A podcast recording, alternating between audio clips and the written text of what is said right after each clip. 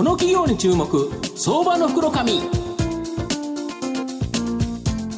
のコーナーは人材業界で他社がやらない真似できないを実現する企業インターワークスの提供 SBI 証券の政策協力でお送りします。ここからは、相場の福の神、SBI 証券投資調査部、シニアマーケットアナリスト、藤本信之さんとともにお送りいたします。藤本さん、こんにちは。毎度、相場の福の神こと藤本でございます。よろしくお願いします。よろしくお願いします。明日実は僕お休みなんですね。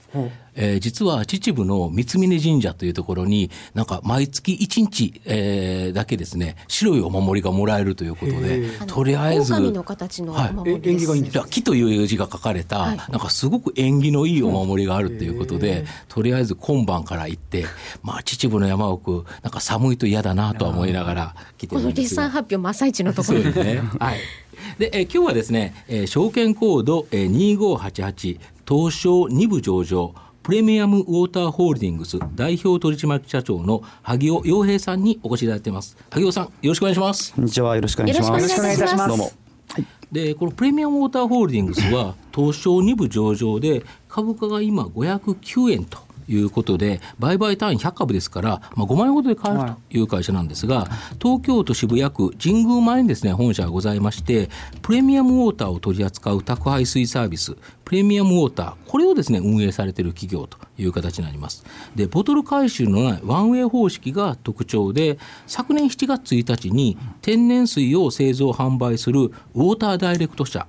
と、えー、各種、えー、天然水等のマーケティング業務を行ってきた FLC、うん、これがですね経営統合してできた会社と。で FLC 社は、まあ、ウォーターダイレクトをはじめですね数多くの天然水販売の新規顧客獲得業務これをですね、えーと、受託してたんですけど、経営統合後は、まあ、プレミアムモーターの新規顧客獲得に専念しているという形になりますので国内での保有契約の純増増数がナンバーワンと今なっているという形になります。現在このウォーターサーバー業界では、えー、このえー、プレミアムウォーターホールディングスは、まあ、保有契約数というのは第3位なんですけど、まあ、上位は実はこの契約を切ったことによって順減になっちゃってまして、で同社はですね当然純増数が増加しているということでいうと、まあ、近い将来ですね、本当に1位になりそうな勢いという形になってます。まあ、経営統合によって、まあ、商品力のウォーターダイレクトと、まあ、販売力のあるですね、FLC、この両輪が揃ったことによって、まあ、今後大きく成長が期待できる企業という形になるんですが、あの萩尾社長あの、はい、昨年7月の経営統合後の新規顧客の獲得状況、はい、これを教えていただきたいんですけど、はい、また御社のプレミアムウォーター、あと商品力の方にも強みあると思うんですけど、これをちょっと教えていただきたいんですか。はいあのもうあのすでに藤本さんがすべて言ってくれたような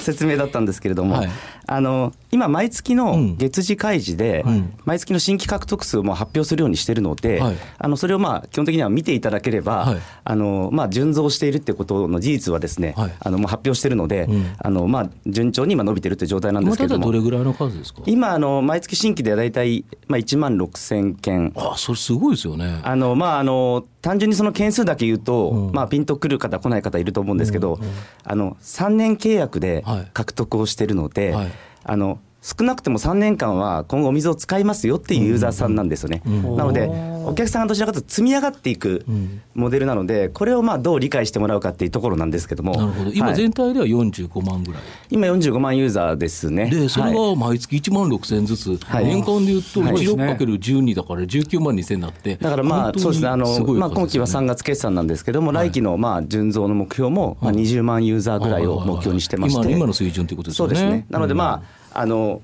それを毎月発表してるので見といていただければ、うん、あこのペースでいったら100万ユーザーぐらいまでどこいつ届くかっていうことも大体予想ができるという、うん、はい。実はすごくすごく分かりやすいビジネスなんですけどなるほど、はい、それが取れるっていうのはやっぱりこのプレミアムモーターの商品力っていうのもあるわけですよね。そうですね。商品力で言ったら、まあ、あの例えばサーバーが選べるとか、うん、あとはあの水源地が、あの南阿蘇と島根と、まあ、富士山にあるんですけど、あのやっぱりその選べる水源っていうのも、まあ、もちろんそのどこどこのお水がいい、まあ、それっていろいろ好みがありますので、まあ、選べる水源とあとサーバーが選べる。例えば下置きだったりとか、じゃあおしゃれなそうスタイリッシュなサーバーだったりとか、こう選べる選択肢を増やしてると、であとはまあプレミアムウォーターって名前つけてますので、あの基本的にその私たちが水源開拓で全国こう回るんですけど、うちの基準を超えてる水じゃないと売らない、要は何がプレミアムなのかっていう質問に答えられる水しか売らない、ということなんで、まあ、私たちが選んだお水であれば、要はその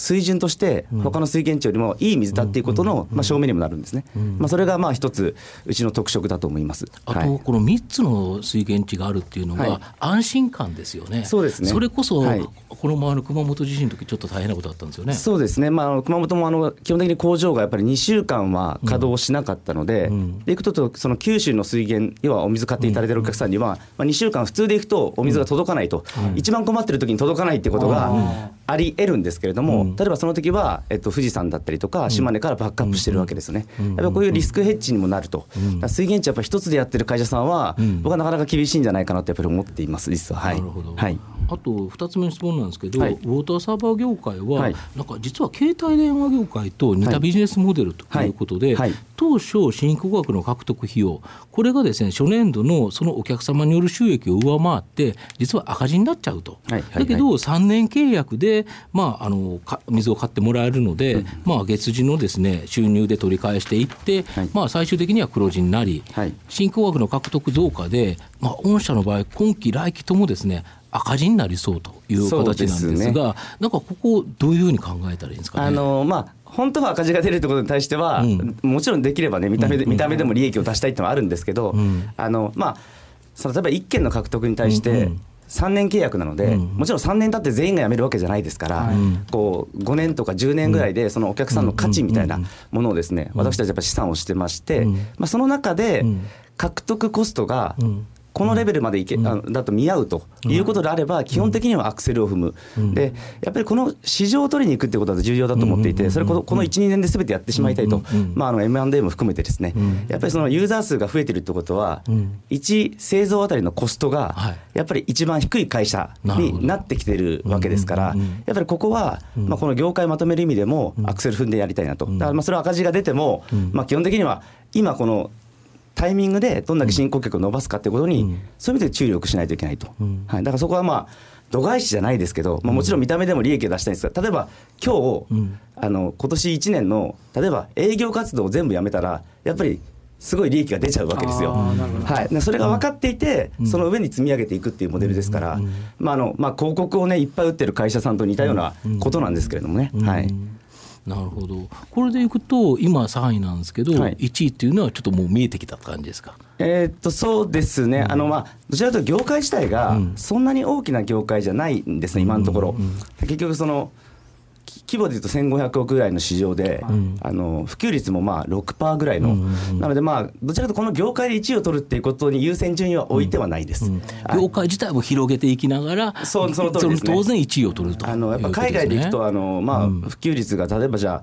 多い国だと50%ぐらいウォーターサーバーっていうものがあったりするんですよ。そうん、それって今日本ってあの6%ぐらいなんですよね。なのでまあまずはこの業界でこうなんですかユーザー数をユーザーをこう取り合ってるというよりかは全体的に伸ばしていくってことが重要かなと。なるほど、はい、あとちょうどですね昨日の、えー、30日にですね、はい、プレミアムウォーターにおける、まあ、あの次のブランドとしてですね、はい、あの天然水なごみっていうのを立ち上げられて、はい、まあ、中国電力の子会社さん、こちらとですね提携することを発表されてるんですけど、この狙いっていうのを教えていただきたいんですか？はい。あのまあ、もともとあの正反一体というか、うん、自社で作って自社で売っていくっていうことしかやってなかった会社なんですけれども、うん。うん、あのそもそもはやっぱり水の会社なので、まあ、水を作って、売るその売ってもらうところは供給するもととしてあるのが正しい姿だというふうに思っていてあのやっぱ電力会社さんがこういうふうに扱っていただけるっていうのは例えば電力があってガスがあってまあ水道があってこれは多分インフラっていうものだと思うんですけども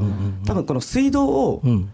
飲み水にしてる人って多分減ってきてると思うんですよね。はい、水を買うっていう文化ってこの30年ぐらい日本作られてるんですけど、この次のインフラ、飲み水としてのインフラにウォーターサーバーっていうものを入れていきたいと。その中ではやっぱ中国電力さんのような、ああいうそのやっぱりインフラの企業がやっぱインフラの一部として扱っていただく、こういう信用力っていうのはすごく重要だと思っていて、まあこれあの一つの成功事例になりましたので、あのまあちょっと言えないんですけれども、うん、これからもその、ね、やっぱりそのインフラの会社さんに卸していく、扱っていただくっていうブランドは増やしていこうというふうに思っています、やはりそういうインフラの提供先っていうのは、はい、言えない状態なんですけど、考えられてると、まあ、そうですね、横のつながりもありますし、はい、あのもちろん、あのまあ、ただこれあの、やっぱりそのインフラの一部にしていくっていうことに対しては、やっぱり僕らも注力していかないと、まあ、勝手にインフラの一部になっていかないですから、まあ、それはやっぱりちょっと今、頑張りどころですね、まあ、これ、結果しっかり残していけば、可能性は十分あると思ってます。なるほど、はい。あのどうですか？先ほどの話で水源を開拓されるっていう話あったじゃないですか、あれそのその開拓手法とか、はいはい、どういうところがこうポイントになったりしてきたんですか？これあの水日本ってですね、はい、あのなんですか水源大国というか、うん、あの実はあの資源ないと言われてるんですけど水源だけは僕は世界一で、まあ、量もすごくある国なんですよ。であのまあ、富士山とかで行くと数十億人分ぐらいに供給できる水の量があるって言われていたりとかですね。なのでまああの掘れば基本的に水出てくるんです、だから昔あの井戸があったじゃないですか。ありましたありました。だから井戸掘れば水があったそれ各家庭にあったわけですから、うん、あの水はあるんですよ地下水は、うん、なんですけどその結局出てるんですけどじゃあそれをじゃあ商売にして要は売る売る人がいないと、湧き水が出て川に流れて海に流れてるただの水なんですよね。でこれをだから税収にするっていうこともできたりとかなのでまあ僕らが行くじゃないですか、でここの水売りたいと。でプレミアムモーターで売れる水質だと。でクリアした時にオーナーさんと話すんですね地主さんとかと。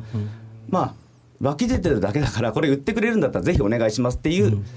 ケースが多いです。